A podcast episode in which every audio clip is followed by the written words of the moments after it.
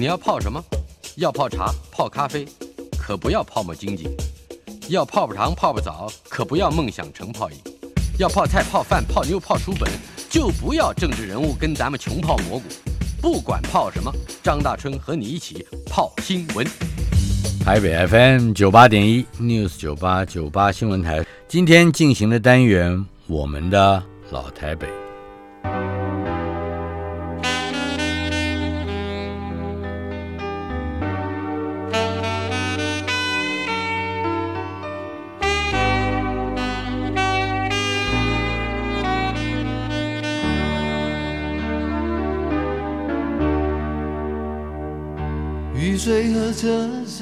我的老台北没有一个固定的空间坐标，它在我们始终无法全然忘掉的往事之中。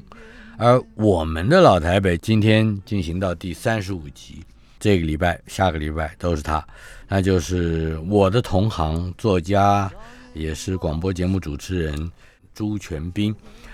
全明兄之前曾经到我们节目，我们做了一个录音访问，在疫情没错开始期间，呃，介绍了你的一本书。今天我们仍然从这本书所带来的呃一些话题来看谈谈老台北，那就是呃烹调料理或者说饮食。家乡的味道，特别是从父母以上，甚至祖父母一辈传下来的种种关于饮食的最初的记忆，大致上，你先为我们介绍一下你的习惯以及喜好以及风味选择。好，讲到这个童年哈，饮食最早的记忆其实就是吃我外婆的菜。嗯，因为我妈妈是个职业妇女，嗯，挺忙的，是。所以呢，呃，有时候呢，虽然啊家里有佣人，我们小孩多嘛，有五五个小孩，是，呃，可是呢，他回来还是会急忙的赶着做点菜，可是总是不够嘛，哦，小孩又多。呃，所以常常会有那个我外婆那边送过来的一些菜啊。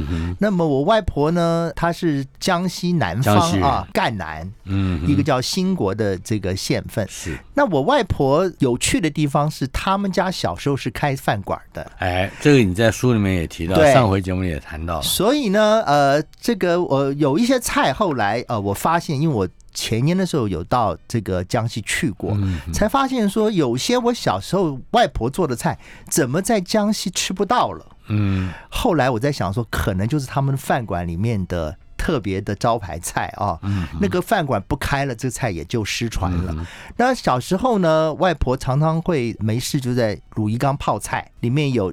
他特别喜欢用那个长缸豆啊。啊，长江豆、长缸豆，或者白萝卜、红萝卜啊，大白菜、大白菜的，就这几样，就这几样。哎，跟我们家做的那个那个泡菜一模一样。啊，也是就是这几样。啊，放在一个小的瓦瓮里面，上面嗯这个边沿倒上水，上面还有上面然后盖上一个碗，最后盖个碗，对，没错，一模一样的。可是那个瓮也不太大，不大。啊，所以他感感觉是说做了要替啊，一直一直放新的进去要换，而且还会有邻居来要，他就可能已经就分给他的女儿们、儿子们就已经分不完了。是，那用那个长缸豆呢？就在在变菜出来，比方说经常做的就是用那个长缸豆把它切断啊，然后呢再去买台湾那个黄牛肉切黄牛肉丝，嗯，就做这个长缸豆炒黄牛肉丝。哦，那个菜极为下饭，而且那个因为味道很重。泡菜本身已经很咸了，是。然后我外婆做菜呢，可能是因为呃大陆那边做菜的习惯，再加上赣南那边是山区嘛，嗯，可能就是他们要做一点菜要比较下饭，所以都比较咸，而且是重重盐重盐，而且呢喜欢那个菜端出来是。颜色是浓浓厚厚的，嗯，所以呢，一定就是说，除了白酱油，还要撒老抽上色，还要上色，嗯，所以端出来那一盘呢，其实看起来就是你觉得就是说颜色很厚重，嗯，然后他又喜欢放辣椒。啊，所以江西也的确，因为江西常常在过去的历史上几百年来，嗯，有几次重大的迁移，都是。杀了湖南，然后让江西去填对。湖南，对，湖南有的时候因为造反特别多，在填四川，总之这几个省份后来关于辣的这个辣味的记忆，都变成一个共同的文化。不过好像江西人吃辣也不输湖南人，嗯。啊，湖南人呃吃的咸，可是江西人是我因为我记得小时候看我妈妈吃饭啊，她有时候胃口不好，她是完全不吃菜，她只要辣椒，啊，她就可以就可以，就可以下饭了，哎。所以呢，呃，我书里面就有写啊，就是说，他说这个江西人吃辣椒，哈，是比这个湖南人还要来的厉害啊。那我到了两年前去江西的时候，就领教到了。比方说，从北方哦，不见得是南方，在南昌发现说他们那种菜里面就做的极会极辣，嗯啊，尤其是这个南昌的那个边缘，比方说在这个郊外的那些这些小地方的餐馆。啊，辣椒都下的很重，嗯哼，啊，那这就让我想到我外婆呢，就是辣椒放的很重。我外婆当然另外常做的一道就是那个粉蒸肉嘛，粉蒸豆腐，粉蒸豆腐，粉蒸肉，粉蒸豆腐太麻烦了，所以也没有常做。粉蒸肉倒是常做，啊那粉蒸肉是一大蒸笼嘛，那后来呢，因为看我们这些小孙子去。常常对他的这个粉蒸肉都有点食不下咽，因为太辣了。所以后来他就开始像现在这种鸳鸯锅一样的，他反正蒸笼很大嘛，嗯，分分两边，一边是搁辣椒，一边不搁辣椒。不，反正那个粉蒸肉做到后面，最后你要淋那个卤汁嘛，他就把它分卤汁也是一个是有辣的辣豆瓣在里面，另外一个是没有的。各撒一边是，然后那个红辣椒最后撒上去着色，也是撒撒在辣的那一边。嗯，所以呢，呃，这个我印象很深刻啊。小时候呢，其实讲起来，我觉得我外婆的菜样数也不太多，就这么十来样啊。除了刚才讲的酸缸豆炒黄牛肉或者粉蒸肉，粉蒸肉，还有粉豆腐嘛，粉豆腐。我记得上次在大春节目也介绍过啊，就是买那个豆腐泡啊。豆腐泡之后，把它翻面，嗯，翻面把里面那个有颗粒状这个表面的，把它翻到外面，光滑的一面在里面，啊，粗糙的面在外面。那粗糙的话，你就好沾乳汁嘛，那乳汁就它会吸嘛，吸进去啊。然后呢，在里面再却放馅料。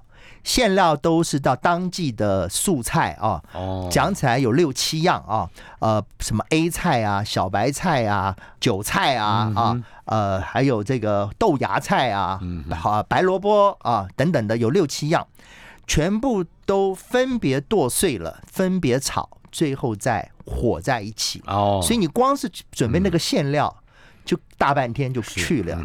所以这个。基本上是个农村菜，那农村没什么事情 做，没什么很多时间，对，所以呢，呃，到了台北之后呢，就没这个时间经常做，是。啊，逢年过节的时候，有很多的客人来的时候就会做。你书里面提到一点啊，很重要，嗯，因为你的外公对，好像在司法界是有非常从容的地位，最后做到大法官，对大法官，对，那么所以家里会有很多客人，是。我想老台北也现在也很难去想象，一个祖宗会的主妇在家里面招待三十位、二十位的客人，好像可是对你小时候的记忆来说，因为当时常常发生的来的同乡啊，就是那些新国同乡哦，都是江西江西新国，不光是江西，还是新国，也就是说他们都是讲一样的地方话方言，都是讲新国话。是他们来台湾之后是散居在各地。有的远的屏东啊，都有台南、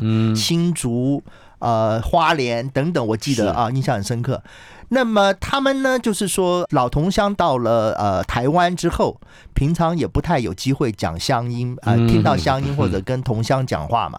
那我外公既然是这些从家乡来，里面好像说地位高一点的，自然就好像有一点就是说哦，不是有形的一个同乡会了哈，但是也类似像是一个同乡会这样的一个团体，号召大家来。对，那一定就是有社会地位，你就是要做大哥，嗯，然后你可能家里也比较大一点嘛哈。是我记得每次。只要是阴历年的时候，一定呢，这些同乡呢，他就是从全省各地呢就来了，来到我外婆家。拜年了。然后一留是留两餐哦，中午以前就到了，然后呢，中午吃完，晚上还要再吃，所以我们就是有那个，他就有那种像是外面在做那种呃外汇一样的，有那种大的圆桌就搭起来了，嗯啊，就搭了三桌，至少三桌，有的时候还四桌，是，那就是三四十个人，嗯，然后你说要给三四十个人来让他们吃，这是很大的一个功夫啊。所以，我我外婆我发现她就是弄好几笼床的，那时候就有粉豆腐了啊，因为她知道这些老同乡一定是想要吃家乡菜嘛，家乡菜，哎，他可能忙了两三天啊，就是在准备那个粉豆腐的馅料。他们在上这个粉豆腐的时候，旁边会配四个小菜，叫做四星望月。是，这个在书里头也提到过四星望月啊，呃，里面当然就会这个我刚刚讲的这个黄牛肉炒酸豇豆就是其中的一个星了。那么另外什么小草鱼啊，也是一个星啊啊，还有一些呃呃素菜啊，可能也是一个星呐啊等等，就是一些家乡口味。然后呢，其实它就是可能蒸笼上了桌之后，其实我觉得主妇其实还可以坐下来跟客人一起吃，因为蒸的东西嘛，它不是那种快炒的，一定要人要现场跑到那个。厨房里面去，对，还可以交际交际，还可以交际一下 敬酒啊什么的，对对对。那那时候听的就是啊，大家都是讲好久没有讲的这个方言，嗯，家乡话，家乡话，对，嗯。除了实际上的吃啊，我相信还有一些别的记忆，但是跟宴会啊，或者跟请客啊，跟家里的长辈们所从事的工作都有关的。嗯呃，如果让你去回想一下，在你十二岁以前小的时候，儿童时期，没有交酒肉朋友的时代，哈，那这个这种记忆里面，你觉得印象最深刻的仪式性的这种活动还有哪一些？如果说是呃。我外婆家啊，嗯，我记得我有时候家里不是在请客的时候，哎，自己有的时候呢想去见见外公，我就因为那个时候我外公他是在木栅啊，木栅那边有个司法新村啊，就是说所有这些法官们呢，他们就不用每天到台北上班，嗯，因为他们平常就是看卷嘛。看卷跟开评议会嘛啊，就是不太需要到台北来，他们就有个司法先生在木栅。那有时候我放学，我就是从那个法院坐交通车，就坐到那个木栅去看外公。嗯然后外公那个时候家里面有，就是只有外公外婆在。那我看我外公他就是那个时候就很惊讶，就是说，哎，他就是吃两三个小菜，比方说一条红烧鱼啊，然后旁边一个酸豇豆炒牛肉丝，再一盘这个。炒青菜什么的素菜，可是外公一定会喝个小酒，嗯啊，因为他就是一个人吃，外婆好像也没有陪他坐下来吃。那我去看他的时候，他叫我坐下陪他吃，可他就是一定会有一小杯黄酒啊。那我发现这个黄喝黄酒的这个传统哈，小时候经常，包括我们早年七零年代以前，在那个什么威士忌这些还没进来的时候。其实一般外面应酬看的都是在喝黄酒嘛，绍兴嘛，什么里面泡泡酸梅啊，什么等等的。可那个在居家很少看到。那我看我外公他就是一定会一小杯黄酒，嗯嗯，吃点菜，扒两口饭。就是整个这个吃饭的过程是一个感觉是一个蛮轻松的，然后有点就是说不是一个就是我把吃饱的意思，就是一种享受。是那那个时候呢，呃，后来我就开始在工作了，工作二十多岁工作，那个时候其实生活蛮忙碌的。嗯哼，那偶尔去看他，他那时候已经老了。总是跟我讲的一句话就是说，嗯，工作不要那么辛苦，人不要过得那么累，啊，就是开始那个时候他应该是八十多岁了，哦，就开始给你灌输的概念都是生活也很重要，嗯啊，好像不只是外公妈妈也会，我看到你曾经提到过，就是在家里面，你不管是菜本身，呃，好像食物不是唯一的焦点。嗯，你也曾经提到说，这个吃是一种消逝的饮食文化，透过一大蒸笼凝聚的情感，可能还是核心。慢慢吃，带点休闲性质。没错，我觉得呃，小时候在家里面吃饭，因为小时候也有有的家长啊，呃，是比较严厉的，所以小孩其实很怕吃饭。因为你你要上上桌的时候，就是父母亲开始在你盘 问你或者数落你的时候，这饭是不好吃的。可是我们家呢，吃饭呢，呃，第一个就是说，呃，是因为也有的家庭里面，谁先到就谁先吃，不会一起同时举筷子。我们家一定要是大家都坐定了啊，才开始一起吃。这个尤其是我外公外婆家是这样的传统。那我我们家比较特别，就是因为我有一个祖父啊，因为他有肺病，得过肺病，是，所以呢，呃，为了怕他的这个身上还残余的细菌会感染给我们这些小孩，所以永远呢，他都是一个人会。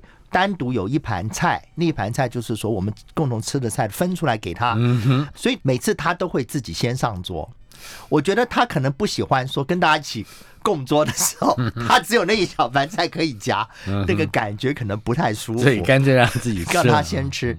然后就会就是说大家会坐在一起吃，可是我觉得更特别的不是在吃那种什么三菜一汤的这种时候啊，因为那个不管怎么样，那家常菜吃久了总是那几道嘛，大家都我有我有算过嘛，妈的家常菜做来做去就是几十道嘛哈，那你今年累月还加上加带便当菜，也都差不多都吃腻了，所以我更喜欢是特别，比方说什么大家一起包水饺啊。啊。啊，通常都是礼拜天的时候。以前因为礼拜六还是要上半天班，是啊，所以都是礼拜天才有这个闲情逸致来大家一起包水饺。那那个就是一个共同大家呃的一个闲暇的活动。有时候你是兴致好的时候会和面啊、擀皮呀，啊，后来没那么大劲费劲的时候，就去反买饺子皮很方便，就开始买饺子皮啊。然后呢，就是你们的饺子皮是买的。哎，后来就买的，因为你有几家如果饺子皮不错，就是自己买啊。是，然后呢，呃，就开始大家会呃兄弟姐妹大家会比较啊，谁包的比较漂亮啊，哈，谁的包的个儿大还是个儿小啊，哈，就在这个里面就有很多可聊、可比啊、可可闹的了啊。那所以呢，整个这个过程，包括就是说你在包好水饺之后，再点数啊。总共包了多少个？最后呢，吃的时候是哎，你吃几个，我吃几个啊？就这种是一种，我觉得就是一种家庭成员彼此的一个互动。是，它就是有了一个共同的题目，大家来完成一个题。那这个这个东西经过几十年之后，回想到成长期间，都会特别记忆这些，而不是一般的这个吃家常饭。嗯啊，就是会觉得说这个感觉是有点仪式化。的这个过程是在书里面，除了这个仪式化的这个意义之外，你也提到了上班的母亲还特别去学了一些江浙菜，而且开发了根本不是从家里面学来的，这个有趣。刚刚讲说我妈妈开始的时候，她是根本不会做菜的啊，她她是在南京的时候就嫁给了我爸爸啊，可是那个时候她自己本身已经是在上班了。刚嫁给我父亲的时候，连饭都不会煮啊！嗯，这样搞了半天，搞了一阵子不行，后来我爸爸就去跟我外婆抗议了。说 你你这女儿怎么饭都不会煮啊？好像只会烧开水还是怎么样都不会烧，就是烧干了真的。所以呢，后来这个因为我妈妈要上班嘛，就变成就是说他们下了班之后先去我外婆家吃饭，嗯啊，吃完饭他们再回家。后来我大哥也出生了，我大哥是我们家就是在南京出生的嘛哈，所以呢就是变成就是呃每天上班先把孩子送给我外婆，外婆带，然后他们再去上班。我妈妈就开始的时候当时是跟我。外婆学做菜，嗯，那我刚刚讲了，外婆这菜其实就是那十几样，是吧？是。那后来呢？呃，我我相信在一般乡下都是这样的了啊，就是小地方都是菜的种类不会太多。那么呃，后来呢？呃，我妈妈就是自从上班之后，她的同事都是来自不同的外省的省份，嗯啊。那特别我记得他们那个司法大厦里面多的就是福州人。非常多福州人，而我记得我小时候去去他们法院的时候，经常也是这种南腔北调。啊，有讲广东话的，要讲福州话的啊，有讲浙江话的，非常有意思。那个时候就是他们也要生活调剂嘛，所以他们几个同事，比方里面有福州人，有呃江苏人，有台湾人啊呃，然后他们就会切磋他们的厨艺嘛。是，所以今天我做了什么菜给你吃吃看，明天你做什么菜给我尝尝看。嗯，那个时候因为外面也没有太多的餐厅。啊，那才民国六十几年，其实是台湾没有那么富裕嘛。是，即使有菜的反而多，即使有餐厅，也不是这种公务员会去吃的啊。是，所以呢，就是变成是同事之间，大家都是来自不同的外省的家庭，嗯彼此用这样的方式来认识了。一方面是外汇，一方面是外汇的聚会，外汇的聚会。还有呢，我妈妈会跟呃我们家的帮佣的学，哦整个她的闽南语是跟家里的帮佣的哦学学会的。，嗯学会因为什么她要学呢？因为她去菜市场，她说她发现她用这个呃台湾话去买菜，嗯可以跟老板弄熟一点。后来根本就他就是去说点他要什么菜就好了，那个老板都会自己把菜送到我们家里面来，包括就是说呃有什么台湾的这种一般，因为有些蔬菜的种类可能是不要像我外婆那边。你可能是很多的这种台湾菜，它是吃不到的。可是呢，我我们家吃得到，因为他会跟这个佣人学。你刚刚讲的 A 菜，我相信在新国应该没有，根没有根本没有，A 菜对不对？对，因此我妈妈就开始对做菜产生了兴趣。嗯前电视上还没有什么傅培梅还没出现之前，嗯。她就说：“哎，居然每个礼拜六下午，她会去跟别的太太们一起去学学做菜。老师叫潘佩芝的，嗯。听说是一个外省的官太太，嗯，那呃做了一手好菜，所以呢，她就是会当做副业吧，啊、会收一些学收生几个学生教。那我问我妈说：“你们怎么学？还有那么大厨房吗？”她不，她就是在他们家的院子，嗯那种日本式平房，在他的院子里面就起个灶，就在那边 教大家做菜。是我是没跟去看了，可是我想想那个情景看起来是蛮有趣的。嗯一群人站在院子里面 学太太菜们啊，嗯一群太太们，对，可能还穿着旗袍，是对，所以呢，后来开始我们家就会有一些江浙菜啊啊会出现了，而且我会发现说口味就淡下来了。啊因为它就是不会是完全是像我外婆的那个口味了。再进而一步呢，哎，他做我外婆教他的这些家乡菜，也把它口味也变淡了。对，那后来就是变成就是说。因为我也有一些表弟表妹啊，他们就开始喜欢吃我妈妈做的家乡菜，胜过我外婆做的，因为那个外那个口味是比较清淡一点，会符合年轻人的口味嘛。所以稍后片刻哎，我们进一段广告，马上回来。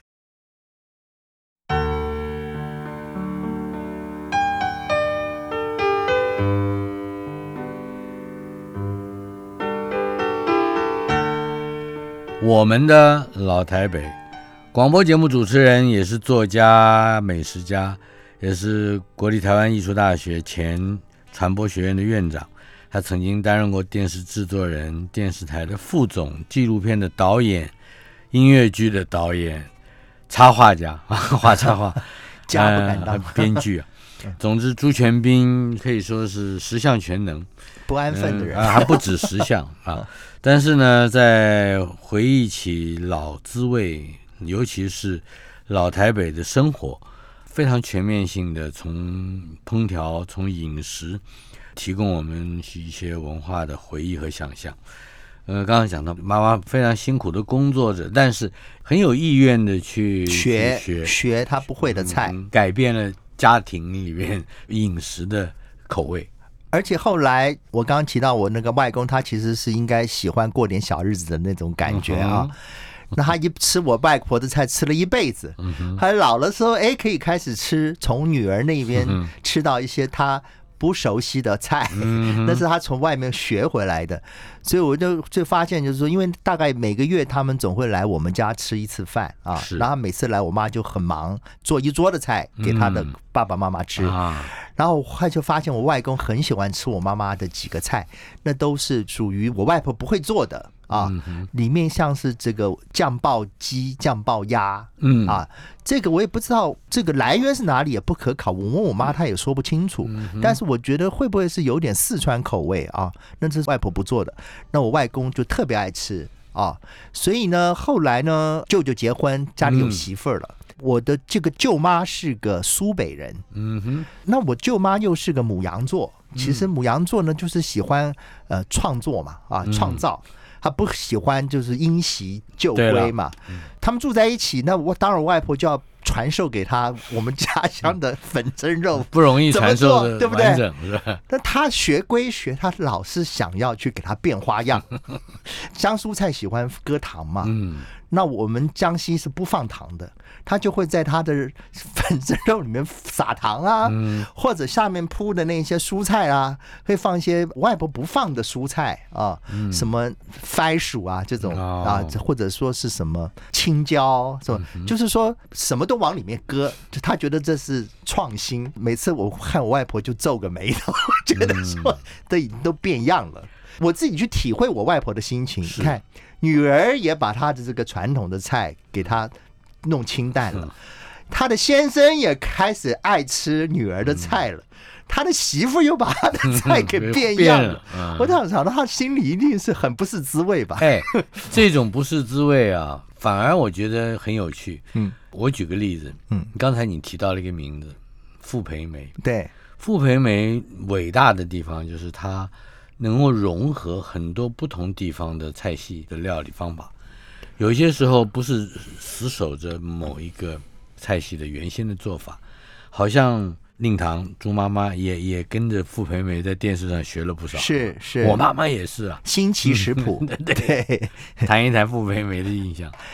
傅培梅啊，我觉得凡是呃像我这一代做过留学生的哈，应该不光是妈妈喜欢看傅培梅，自己出国留学也都会带一本培梅食谱啊。嗯，我记得他那个时候就是在礼拜天下午的时候，他有一个新奇食谱的节目。是然后呢，每次只要他节目一来，我妈一定会搁下什么都放下马上就跑到，而且做笔记，而且是一边还擦着手，手上一定要有，身上还穿着围裙。家家都是这样。那一个年代不得了，恐怕每一个妈妈都是穿着围裙，擦着手，都是如丢下了铲子，然后拿起笔来看着电视。，对对对，所以呢，呃，傅培梅因为她的菜里面有听众朋友看过她的食谱的话，嗯。里面是和那个菜系是分得很清楚的。嗯，他会说这是江浙菜系，是这是四川，这是这个呃广东等等的。川阳啊，所以，其实我们小时候对于餐厅啊，你说哦，中国菜这么多，什么菜是哪一省菜，是比较有概念的。你不要说傅培梅食谱里面会这样编书，你就是去外面餐厅吃饭，比方说你去个川菜馆，嗯里面就一定就是你看什么菜是不是川菜，你一一目了然，你就清楚嘛。现在都变掉了嘛，对不对？现在你就是哪现在融合的多，融合多了 啊。那么，比方说这个以前那个我跟啊韩良露很喜欢去吃的那个吴炒手。在那个中桥东路后面的巷子里，以前就是经常去吃的一个老店嘛。嗯慢慢慢，你就是觉得说他也是从第一代到第二代接手，接手之后，然后到第三代，然后慢慢慢慢的，你就会发现说，怎么随随着在这个主管这个店的人的变动啊，嗯然后菜的味道也都慢慢在变了。所以这当然就是说，所以我们讲说哪一省菜哪一省菜，可能慢慢慢慢慢它就会。经由各省的这个彼此互相的影响，也会改变了啊。嗯所以讲到傅培梅哈，那个时候呢，像刚刚大春讲的，就是说他的一个好处就是说，他并不会说坚持，嗯。像我外婆那样坚持说我这个菜就是要怎么做，他会依照这个时代的改变哈啊，人的口味也会改变，去调整他那个菜的这个做法。啊，就好像现在他的女儿继承他的衣钵嘛，啊，很多就跟他妈妈的已经也会改变了嘛是，哎，可是我有趣的是，我发现我妈妈，我妈现在已经九十七岁了，那么她在这个呃洛杉矶住。我这个有的时候啊，疫情还没有这么严重的时候，之前每年都会去看她两次。那我就发现说，我妈妈快变成我以前的外婆了。哦，就是说，她对于，因为她有一个 helper 在美啊呃美国 helper 是帮她做菜嘛，每次她就皱个眉头，就是对这个怎么口味她就不合她的意思，就是她也要找寻他自己她也要找寻她自己熟悉的那个老味道。嗯哼，她老是说啊，教不会呀、教不会呀、然后那个帮她做菜的那个人是个沈阳人，嗯，他更是没吃过这些菜，知道吗？所以我妈教他，我妈妈教他做的家乡菜，他都吃都没吃过。嗯哼，那他也不愿意一直按照你的方式来做，他也是有他的意见。我没去问他是不是母羊座啊，可他也有他的想法。所以呢，我就是说，你可能年轻的时候你喜欢去改变传统的东西，可到老的时候，你自己反而坚守你的那个传统，这就很有意思。对，你现在平常也做菜，对，因为我太太过世了六年嘛，这六年当中，我就是有的时候兴起就会自己做。对嗯当然在台湾要吃东西是很容易的啦，尤其我住在那个师大路那附近，吃的东西非常的多。是那但是有时候做吃，方便的时候，对你就一定懒。对 对，不过做菜是变成一种情趣了，嗯变成有时候你就说啊，会不会就是说呃，好像玩个游戏一样，我来玩一玩。在你玩的过程里面，嗯。我很想知道啊，就是我一直想问你的一个问题，就是你最早的记忆里面，小的时候吃过的东西，而你现在还能很容易的或者很有情趣的把它做出来的，有哪一些？我其实最早做菜就是我在二十二岁开始去美国留学的时候。嗯，那美国留学，当然除了第一个学期你是在学校里面吃那个食不下咽的那些美国食物之后，啊，第二个学期我就搬出来住了，搬出来我就开始自己做菜。那当然就是从怎么起锅啊都学起嘛。那那时候就是透过家书跟母亲学嘛。嗯，然后呢，呃，那个时候就是都是很简单，其实都是学一些快炒。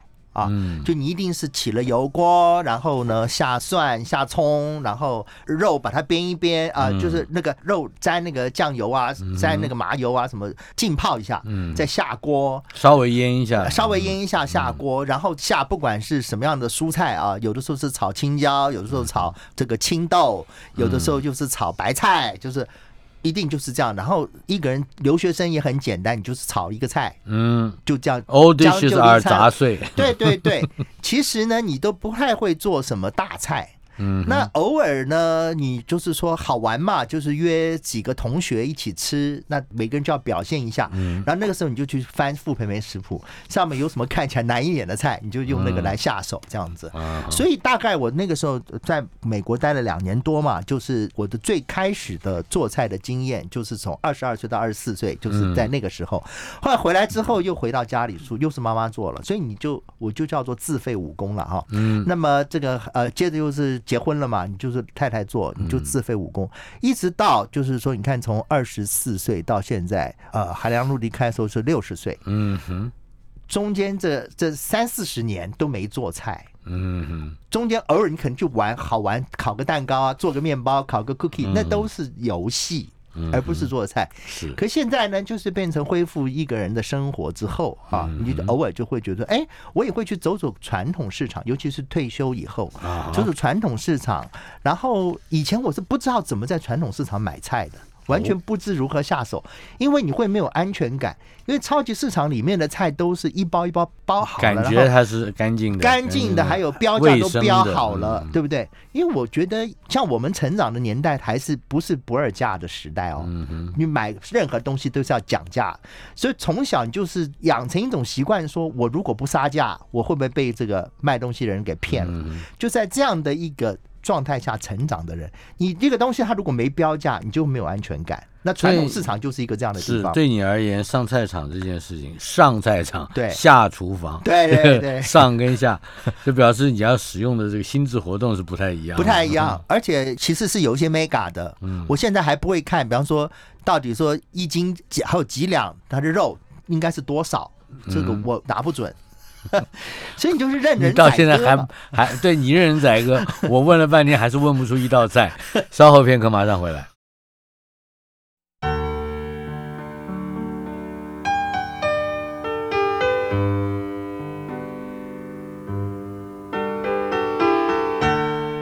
我们的老台北访问的是广播节目主持人以及作家，也是学者朱全斌。呃，陈斌下个礼拜还会来陪我们来谈谈老台北关于电视节目的制作发展的呃话题。但是今天我还得考考他，哎，你的我做 你的菜，对你的菜，我非常好奇。至少你觉得有一样我有一道菜是我百吃百吃不厌，嗯，然后我妈妈只要做，我一定就是非常下饭，我就一定有胃口，嗯就是干煸黄豆芽，哦，哦。那黄豆芽，我们一般比较是在嗯煮汤的时候，里面会看到黄豆芽嗯啊啊，豆芽煮排骨汤啊什么的。然后呢，那个干煸黄豆芽呢，其实做起来非常简单。我们知道就是黄豆芽，就是一买就是一包嘛哈。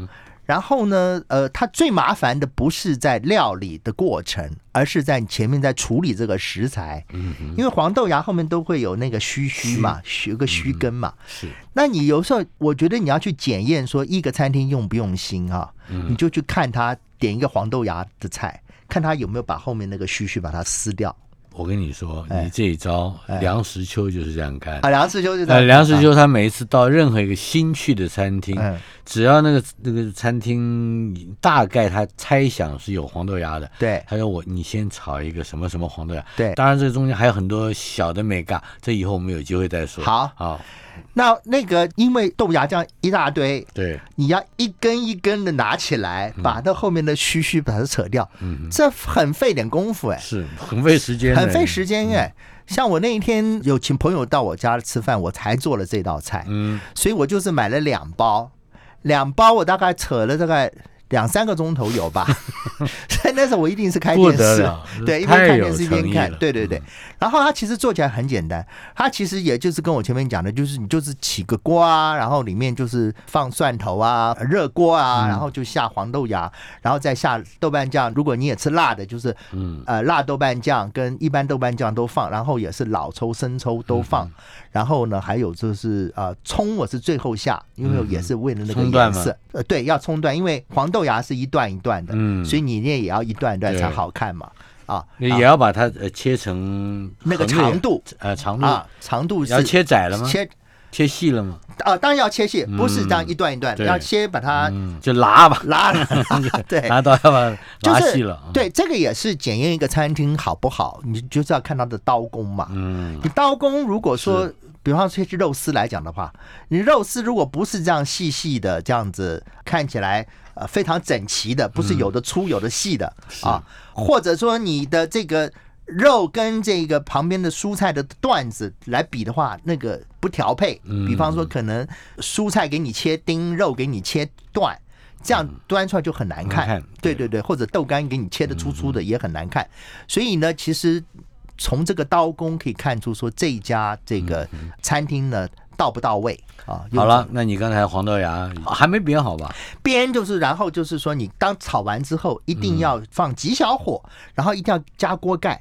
嗯，你要加锅盖以后，就让它在里面焖煮，焖煮就让它抽呃那个水汽，就把它散发掉，然后慢慢在里面就是在呃靠干靠干的过程啊。然后呢，这个出来呢，哎，那天。可我这盘菜可是一下就被吃光了，对对对，哎，除了自己做之外，印象之中，不管你多小的时候，有没有那个，比如说，你可以还可以回味的小的摊子，小的食店，呃，小馆子。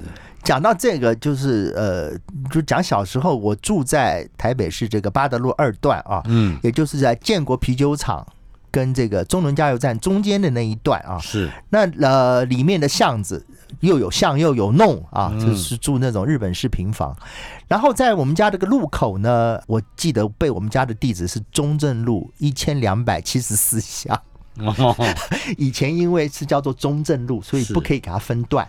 啊，不能有一段二段，中正是一一个，哎，只有一个啊。所以呢，呃，我们在一二七四巷里面的路口，就是有。差不多起码七八个摊子都是卖小吃的，是。可是呢，我是经过了一番奋斗才可以去吃，因为小时候都很保守，都会说外面东西不干净，不要出去吃。那那一个七八个摊子就是大江南北喽。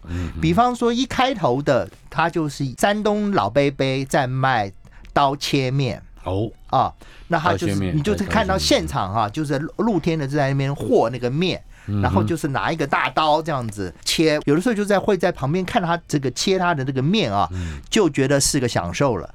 然后呢，他的这个汤头啊，他的牛肉面的那个汤头啊，特别的香，可是很久很久才可以哈。经过妈妈允许才可以去买一次，因为它因为是牛肉的刀切面，卖的也比较贵啊。那另外我特别喜欢去吃的一个摊子呢，是一个客家汤圆。那也记得也是一个富人吧，啊，他带着两个儿子哈，那个富人应该就是四十岁左右，然后他就卖两种，就是一个芝麻汤圆，一个咸肉汤圆，就只卖这两位啊，每个礼拜都可以去吃一次，这样子非常好吃。然后呢，还有呃，现在应该很多听众朋友听过，就是孙东宝牛排啊啊，孙东宝就是那种铁板的一大块的啊，就所谓的廉价牛排嘛。那个时候你小的时候就有了吗？有有，那当当然是这个是稍微厚一点的，到我中学的时候了就有了。那个时候他已经是一个店家了，就是小摊子，小摊子后面的会有些房子，一楼就开始出来是变成是店家了。那孙东宝记得开始也是从摊子开始，他所以他是第一家，第一家。发达了之后就变成是一个连锁店店面了啊，对。还有呢，呃，现在这个，如果你到那个巴德路二段，现在已经叫巴德路二段一百七十四巷了啊。那么现在呢，这些摊子呢，几乎都已经消失了。可是呢，现在那边有个名店，嗯啊，叫做田园海鲜餐厅。是。那田园海鲜餐厅，其实在小时候，他们就在那边摆的是卖海鲜的摊子。哦，那海鲜这种卖海鲜吃法就是台式的喽，所以现在还在，还也有那五十年以上，而且现在这个店也已经是由第二代接手了，嗯，而这个第二代他是去巴黎留学回来的，嗯，所以你如果进去这个店话，你会发现说，哇，他已经会把那个巴黎的烹饪的方式呢，用到他的料理上面去了，嗯哼，啊，所以就跟我刚刚前面讲说，你有些那种外省菜。一代不如一代的那个概念不同，他反而感觉上是把台菜好像发扬光大。但如果我是本省人的话，可能不这样以为了哈，可能会觉得他都变味了。可是那家店极为叫座。是啊，还不太容易定位，所以它有一种法式的风味，法式风味啊。然后包括它里面的这种摆盘啊，或者这种这种服务的方式啊，都是比较西式的这样子。再提醒一次，是现在的巴德路的二段一百七十四巷，一百七十四巷，对，田园，对，田园海鲜。嗯，回头来看，呃，下个礼拜你虽然还要来陪我们谈电视，但是大概不会再提到美食方面的这些话题。呃，你印象深刻的。味蕾的记忆最深刻的，到什么时间都会想起来的。我现在有时候会想念一个味道，可是现在台北不太容易买到了哦。其实有两个了哈，那就是我小学的时候，小学有点零用钱，自己会去买的这种小吃啊。嗯，我小时候是念女师专附小嘛，在校门口走几步路就会有那种小店，小店他们卖这种。韭菜生煎包子。哦，而同样的这个口味，另外一个我也很喜欢去的，就是在以前在这个中华路的那一个铁轨旁边，就是沿在这个中华商场后段后面，点心世界那个附近的后面是也卖这个韭菜生煎包子的，嗯，极好吃。然后我以前经过一定会买啊，那这个是我小时候的记忆，然后现在觉得吃不到了。到了上海的时候呢，他也卖这个生煎包子嘛，哈，有时候你去回去吃啊，就觉得味道还是差那么点啊，因为可能这个我吃到的是个外省老兵做的，说不定啊，说不定他把里面的馅料都改了。还不错，就在下差不多的位置卖的这个韭菜包子，哎，而且也是生煎包子啊，嗯嗯，为什么说好呢？他到了大概六七月他就不卖了。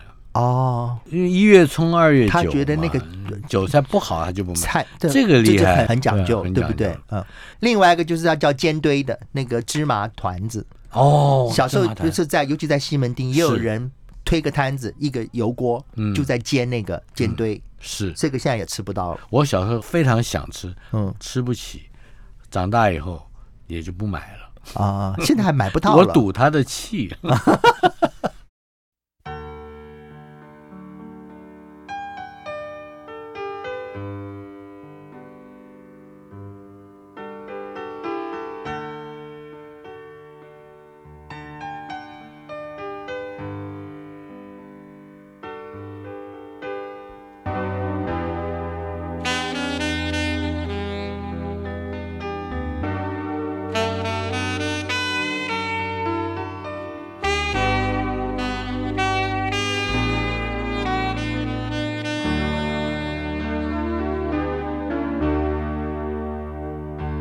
雨水和车声拥挤在窗口，我在都市的边缘停留。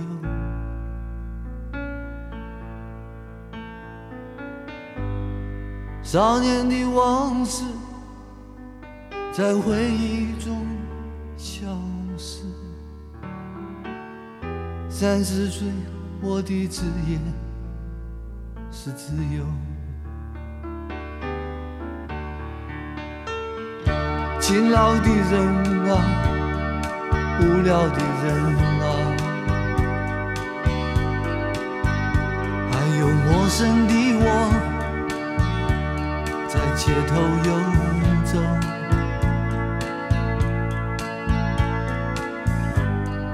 白色的墙柱，玻璃的黑幕，